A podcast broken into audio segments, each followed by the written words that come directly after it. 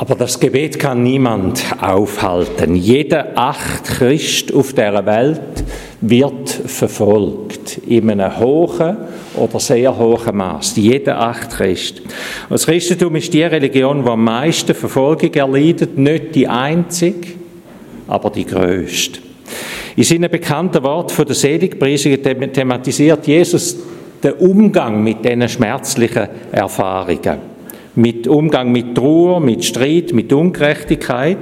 Und wir haben es gehört, er thematisiert das durchwegs positiv. Es kommt immer eine Verheißung, eine positive Verheißung dazu, eine hoffnungsvoll. So wie wenn es das Beste wäre, was uns passieren könnte.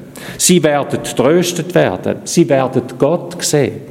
Sie werden Barmherzigkeit erfahren. Und am Schluss von der Seligpreisung spitzt Jesus da noch wie zu und sagt, selig sind ihr, wenn ihr verfolgt werdet, freut euch darüber, denn euer Lohn im Himmel wird groß sein. Wie, wie, kann man so etwas sagen und wie sollen wir das hören, oder? Wir können es ja irgendwo vielleicht hören, aber so richtig so richtig umsetzen, ich glaube, das ist ziemlich schwierig. Wie sollen wir uns freuen, wenn wir leiden müssen und dann erst noch leiden, ja wegen etwas Gutem, wegen unserem Glauben, etwas Paradoxes, etwas Ungerechtes. Eine Vorbemerkung noch. Die Predigt, ich gehe in meiner Predigt den Gedanken an, wo Sabine Aschma, Pfarrerin von Schlatt, in dieser Kommission oder für die Kommission auch zur Verfügung gestellt hat. Und zwar ganz bewusst, weil ich mit dem auch das Zeichen setzen dass man in allen Kirchengemeinden im Thurgau zu dem Thema wie den gleichen Weg miteinander gehen und uns das auch fest verbinden tut. Entschuldigung.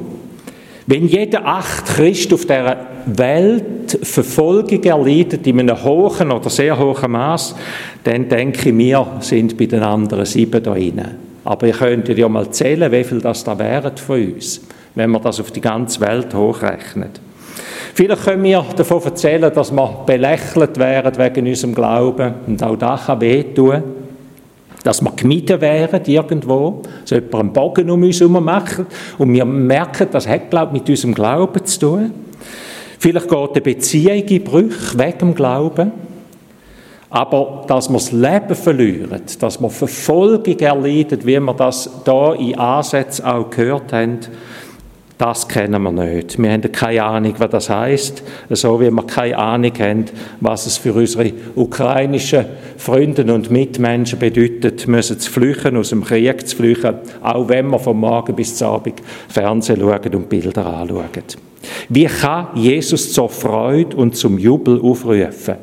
Er kann es nur, weil es zwei verschiedene Arten von Leiden gibt. Es gibt ein Leiden, das zum Tod führt, und es gibt ein Leiden, das zum Leben führt.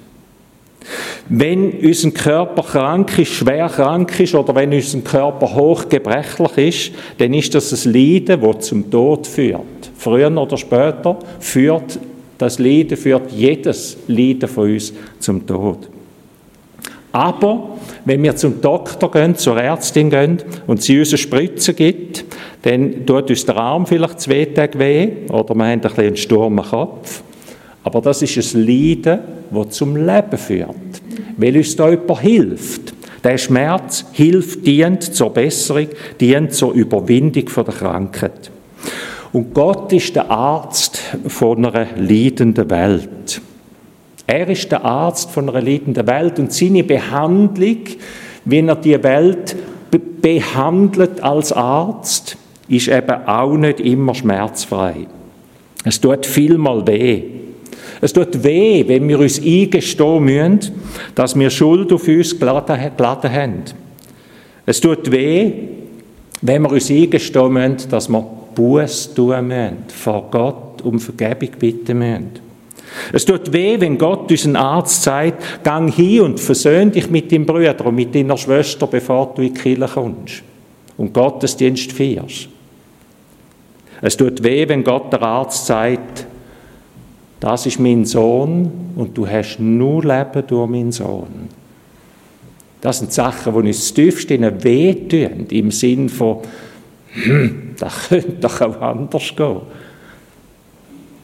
Gott ist der Arzt für eine leidende Welt und sein Heilen tut weh. Und das wird uns dort im ganzen Maß, was das heißt, im, im vollen Umfang wird uns da bewusst, wenn wir das Kreuz anschauen. Dort, wo Gott aus dem Himmel Mensch geworden ist und am Kreuz stirbt. Warum stirbt er am Kreuz? Weil da der Arzt am Heilen ist, weil da der göttliche Arzt am Heilen ist. Sein Heilen tut zuerst einmal weh, aber dann führt es zum Leben. Darum, wer das Kreuz als Hoffnung in sich trägt, der wird nicht mehr leidensscheu sein. Wer das Kreuz in sich trägt, wird nicht mehr leidensscheu sein, sondern er und sie weiß, das Leiden ist nicht das Leiden zum Tod, sondern es ist ein Leiden zum Leben.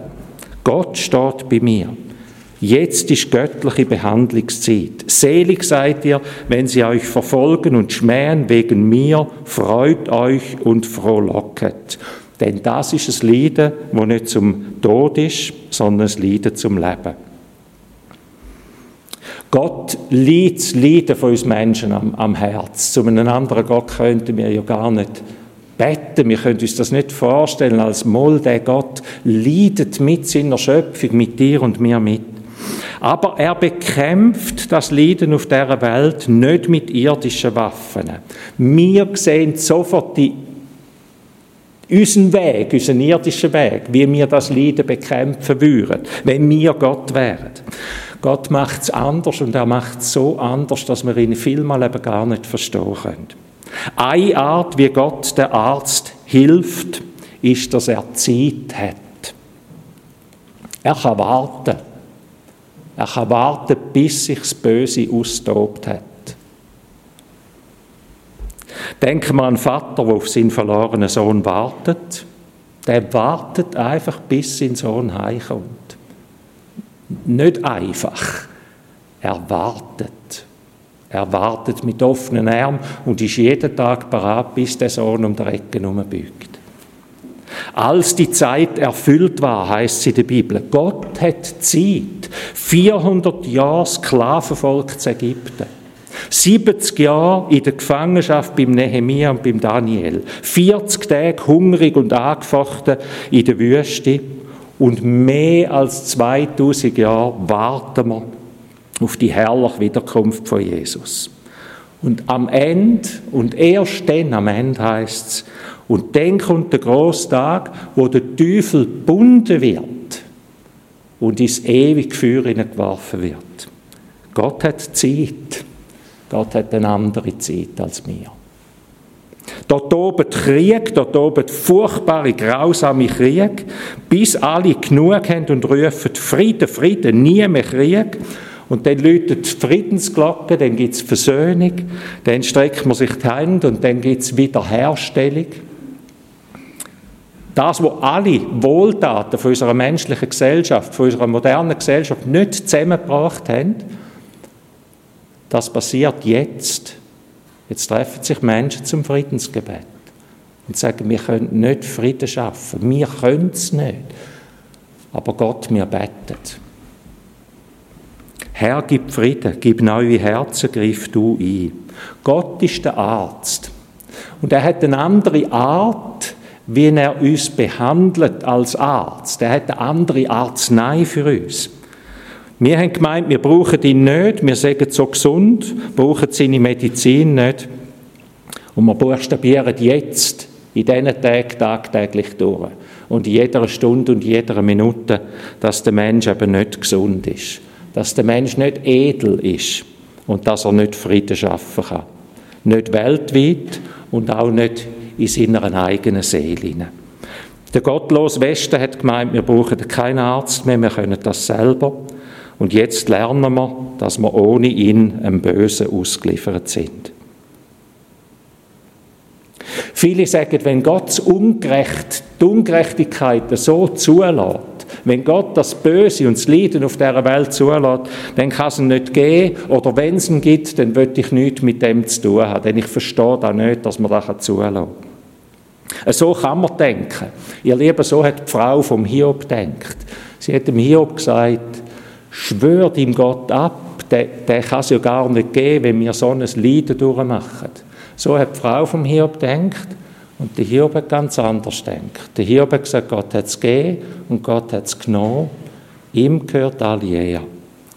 Man kann so oder anders denken. Wer im Leiden von der Welt sagt, Gott gibt es nicht, der ist wie einer, der sagt, Ärzte nützen nichts, weil es ja immer noch Kranken gibt auf dieser Welt.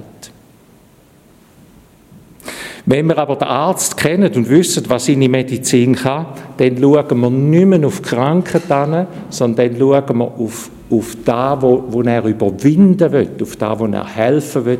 Dann haben wir eine Hoffnung, dann schauen wir auf die Hoffnung. Die Frau vom Hiob oder der Hiob selber.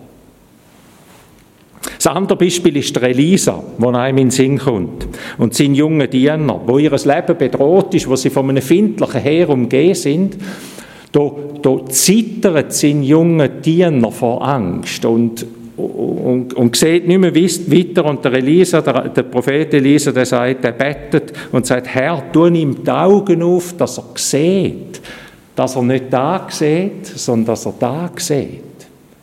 Und das heißt, und dann sagen ihm die Augen aufgegangen und er hat hinter dem Elisa feurige Ross und feurige Wagen gesehen. Ich verstehe den Jungburst und ich glaube, wir verstehen den alle. Wir haben gelernt in unserem Leben und wir leben in einem Umfeld innen bei uns, wo wir lernen, alles rational zu behandeln. Alles. Wir können alles lösen, man stellt sich jedem Problem, wir suchen Lösungen, wir machen es, wir bringen es her. Wir lernen unser Leben ohne Gott zu leben. Das ist unser Umfeld. Und dann lernen wir vielleicht noch mit anderen Christen zusammen oder heute Morgen lernen wir einen anderen Blick zu bekommen, überzukommen, dass wir eben mit Gott lernen leben. Wenn wir das vorher gehört haben, oder es verboten ist, Kind, kind schon etwas mitzugeben von dieser, von dieser anderen Sicht der Welt. Wenn wir lernen, alles rational anzuschauen und wenn dann die Ratio, der Verstand und die Vernunft verbombt wird in, in einem Monat, dann stehen wir da und verstehen die Welt nicht mehr, oder? Dann packt uns die Nachtangst. Wir sehen nur die Ohnmacht, wir schauen mit Augen von der Angst statt mit Augen vom Glauben. Wir sehen den Schatten und wir sehen nicht mehr das Licht. Glauben heißt, ich weiß, dass Gott größer ist als meine Ohnmacht. Glauben heißt anerkennen, dass Gott auch in den dunkelsten Stunden in sein Licht drin gibt. Da muss uns unsere Glaubensgeschwister in dem Lebensumfeld, wie wir es jetzt gehört haben, vorleben. Glauben heißt, Jesus ist auferstanden und es kann, es kann ihn nichts hindern, uns uns zu heilen und uns zu helfen, wie wir es im Lied ihnen vorher gesungen haben. Der Jesaja sagt das mal wunderschön, Kapitel 28 sagt er, wer glaubt, der flieht nicht. Wer glaubt, der flieht nicht. Wer den Arzt kennt, der rennt nicht ängstlich und wild umeinander, sondern der weiß, da ist Hilfe. Wer glaubt, flieht nicht. Wer glaubt, der kann Bedrängnis aushalten, der kann das Leiden aussitzen, auch mit dem Wissen, dass Gott eine andere Zeit hat. Wer glaubt, flieht nicht. An dieser Stelle die Frage, in welchem Leiden oder in welcher Angst oder in welcher Not bräuchtest du genau das ganz neu? Wie es Wissen, der Arzt ist da, ich, ich bleibe in dem inne und ich bleibe nicht, nicht nicht unterwürfig in dem Sinne, sondern ich bleibe glaubend und voll Vertrauen in dem Sinne. Was oder wer könnte dir vielleicht helfen, um den Glauben wiederzufinden? Wer bettet für dich? Wie der Elisa für seinen Burst? Hast du so Leute, die für dich beten? Hast du einen, einen Kreis, vielleicht eine kleine Gruppe, wo ihr genau das macht, wo ihr füreinander betet, dass, dass ihr mehr seht als da, wo wir im Alltag halt einfach lernen, ohne Gott zu leben, das Leben ohne Gott zu verstehen. Gott hat noch eine andere Arznei, noch ein anderes Medikament als Zeit. Das erste war, er hat Zeit, wenn er dem Leiden begegnet. Das zweite oder die größte Medizin ist aber sein Sohn. Seine größte Medizin, seine Art zu helfen, ist Jesus, der liebende Gottessohn. Nicht ein Abgesandter, der einen Staatsbesuch macht in einer kugelsicheren Limousine und dann ein Interview gibt und wieder weitergeht, sondern einer, wo sich wo das Leiden an seinem eigenen Leib mitträgt. Es ist der Arzt, wo quasi selber stirbt, um seine Patienten zu retten. Er stirbt als der Gerechte, er stirbt an unserer Ungerechtigkeit, stirbt er als der Gerechte. Und das heißt eigentlich nichts anderes wie Leiden wird durch Leiden überwunden. Leiden wird durch Leiden überwunden. Da, wo wir kennen, wieder aus dem Bild von der Medizin, aus dem Bild von der Impfung. Gott impft die Welt mit seinem Leiden und das ist die Kraft, die das Leiden überwindet. Er impft die Welt mit seinen eigenen Tränen, mit seinem eigenen Herz und mit seinem eigenen, mit seinem eigenen Sein. Das ist der Impfstoff für die Heilung. Was könnte das praktisch heißen? Praktisch könnte das heißen, ich merke, ich habe ungerechte oder unfaire oder unschöne Gedanken in mir. Über jemand anderen. Oder vielleicht auch über mich. Wenn ich die Gedanken ausspreche, weil es mich einfach irgendwann verjagt oder weil es einfach raus muss oder was auch immer, dann leiden andere mit. Dann leidet mein Umfeld mit und wahrscheinlich leide auch ich dann. Aber ganz sicher leidet auch Gott mit. So vermehrt sich das Leiden. Der andere Weg, wo wir als Christen gehen sollen und auch gehen können, ist ganz ein anderer. Ich komme mit meinen gleichen unschönen und ungerechten und schwierigen Gedanken, komme ich zu Gott und sage, Herr, vergib mir. Ich habe keine Barmherzigkeit in mir. Ich kann mit dem nicht umgehen. Ich, ich, ich habe kein Mitgefühl mehr in mir, sondern jetzt habe ich nur noch Verurteilung und jetzt spüre ich am liebsten. Und das tut mir leid. Ich leide darunter. Das Bekenntnis von Schuld und das Bekenntnis von Schmerz, das ist ein Leiden. Um das aussprechen, ich hoffe auch, euch geht es auch so. Das fällt uns nicht drin. Den meisten von uns fällt es ringer, dann halt einmal irgendwo der Zeug rauslassen. Da Leiden, die, der Moment vom Leiden und vom Sagen, Herr, jetzt kannst nur du mir helfen. Du kannst mir helfen, dass, dass jetzt etwas anders wird. Das Bekenntnis ist es Leiden zum Leben. Das ist nicht das andere ist Leiden zum Tod. Es geht einfach weiter multipliziert sich immer weiter. Aber da ist ein Leiden zum Leben. Ein Leiden, wo Jesus mit mir teilt. Und so wird Jesus mit seiner Behandlung als Arzt anfangen, wenn ich so bete. Er wird mir vielleicht neue Gedanken geben. Er wird mir helfen, wenn es mich doch wieder abzieht, wenn ein Rückfall kommt. Hat sie der Kranken geredet und, und dann doch wieder, doch wieder äh, weiterhilft. Er wird mir helfen, wenn ich vielleicht ausgenützt werde auf dem Weg, weil man mich als Zweig anschaut he? und nicht als einer, der da hart reingeht, Rückfälle, wo mir wieder leid tun. Die Behandlung vom himmlischen Arzt, die braucht vielleicht mehr als nur geschwinde Spritzen. Die braucht vielleicht ein paar Kuren, wo wir bei ihm in der Kur sind.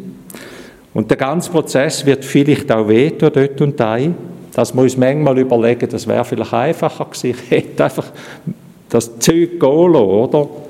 Und hätte gehandelt, wie andere auch handeln, auf den Tisch gehauen und geflucht und gemacht und tun. Aber nach und nach wird das Nein von Jesus wirken. Er trägt mein Leiden mit und ich trage sein Kreuz mit, wo er vor mir herträgt. Das ist Leiden um Jesu Willen. Wir gehen den Weg mit Jesus auf Golgatha. Und wir tragen sein Kreuz, so wie der Simon von Kyrene auf dem Weg auf Golgatha. Was heißt, sie hat ihm das Kreuz von Jesus aufgeladen und er hat es hinter Jesus nachgetragen. Das ist eigentlich das Bild, das Bild, wie, wie wir im Leiden stehen können. Wir tragen das Kreuz von Jesus hinten an und wir tragen es mit der Auferstehungshoffnung hinter ihm nach. Euer Lohn wird groß sein im Himmel, sagt Jesus. Wir tragen es mit der Auferstehungshoffnung. Leiden nicht zum Tod, sondern leiden zum Leben. Genau das müssen wir lernen, wenn wir ungerecht leiden, wenn wir leiden, weil wir in der Nachfolge von Jesus stehen, dass wir dann auf ihn schauen. Dass wir dann in, in, uns, uns auf dem Weg wissen, ich trage das Kreuz nach und so, wenn ich das Kreuz trage, will ich die Auferstehung tragen und erleben. Das ist Hoffnung. Und dann kann man vielleicht auch sagen, ich trage es gern, ich trage das Kreuz gern, vielleicht einen hohen, einen hohen Ansatz da wollen sagen, aber ich weiß, ich trage es nicht umsonst, sondern ich trage es mit dir und für dich. Ich trage es für ein neues Leben. Ihr Lieben, leiden werden wir alle. Leiden werden wir alle so oder so. Die Welt ist zeichnet vom Leiden und die Welt ist zeichnet vom Bösen. Entweder führt uns das Leiden zum Tod oder dann führt uns das Leiden zum Leben.